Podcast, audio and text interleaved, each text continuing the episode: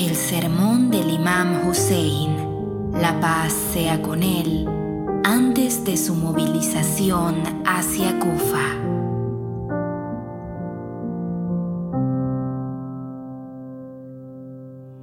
El imam Hussein, la paz sea con él, pronunció un elocuente, visionario y emotivo sermón, mediante el cual anunciaba que partiría desde la Meca hacia Irak e invitaba al pueblo a seguirle en este sacrificio. La traducción de aquella noble arenga es la siguiente. Alabado sea Dios. Lo que Dios quiera será. No hay fuerza que gobierne excepto por la voluntad de Dios. La paz, las bendiciones de Dios sean con su mensajero. La muerte fue dispuesta como algo necesario para los hijos de Adán, al igual que el collar que llevan en el cuello las niñas. Qué gran anhelo tengo de visitar a mis ancestros el mismo anhelo que sentía Jacobo por ver a José. Se me ha designado un lugar para morir y en el cual descenderé. Es como si con mis propios ojos viese como los lobos del desierto, ejércitos de Kufa, en una región entre Nahuawis y Karbala, descuartizan nuestros cuerpos sacian sus panzas hambrientas y llenan sus morrales. Por el suceso escrito en el cálamo del destino, no hay solución ni escapatoria. Nosotros, Alul Bait, estamos satisfechos y contentos con lo que Dios está satisfecho somos pacientes y perseverantes ante el desastre y su prueba. Y Él nos remunerará con la recompensa de los pacientes.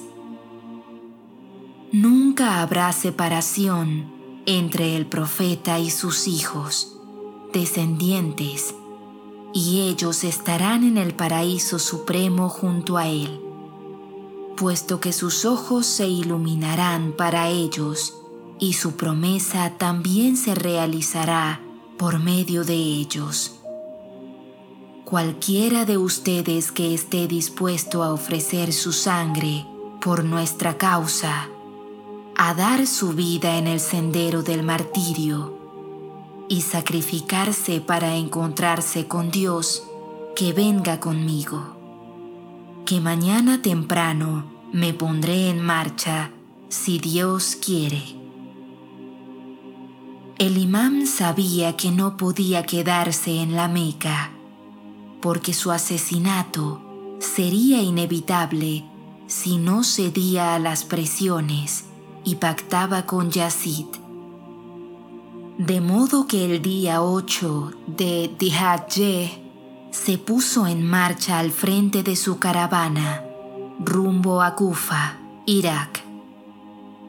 Pero el gobernador de la Meca quiso impedirle su salida. Lo mismo le había ocurrido en Medina. Así que no hizo caso a las amenazas y continuó su camino a pesar de que los soldados quisieron cerrarle el paso. Con esta actitud decidida y firme, el imam quería evitar un ataque por parte de los soldados del gobernador ya que un derramamiento de sangre iría en contra del mandato divino.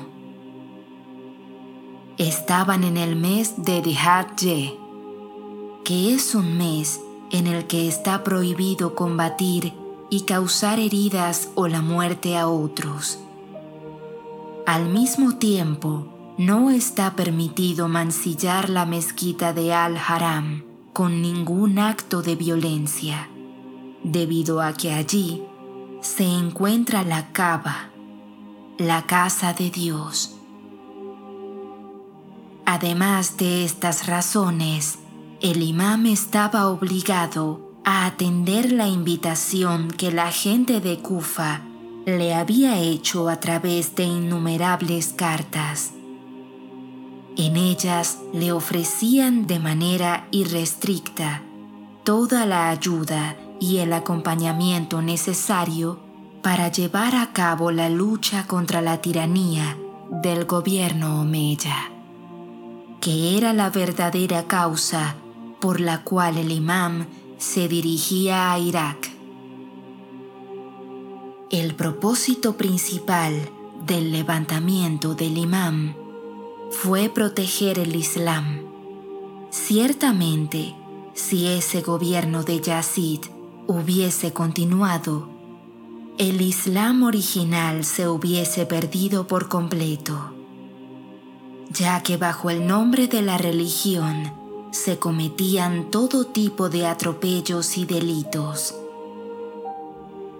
Fue el imam Hussein quien al verter su sangre y la de su familia, puso al descubierto esta infamia.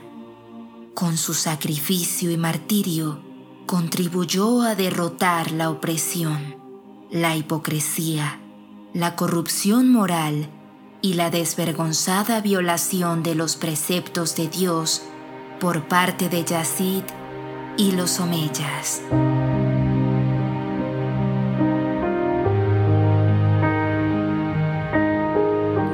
suscribirte a Fátima TV es muy sencillo. Solo debes incluir nuestro número en los contactos de tu teléfono móvil. Más 54 938 1539 0737.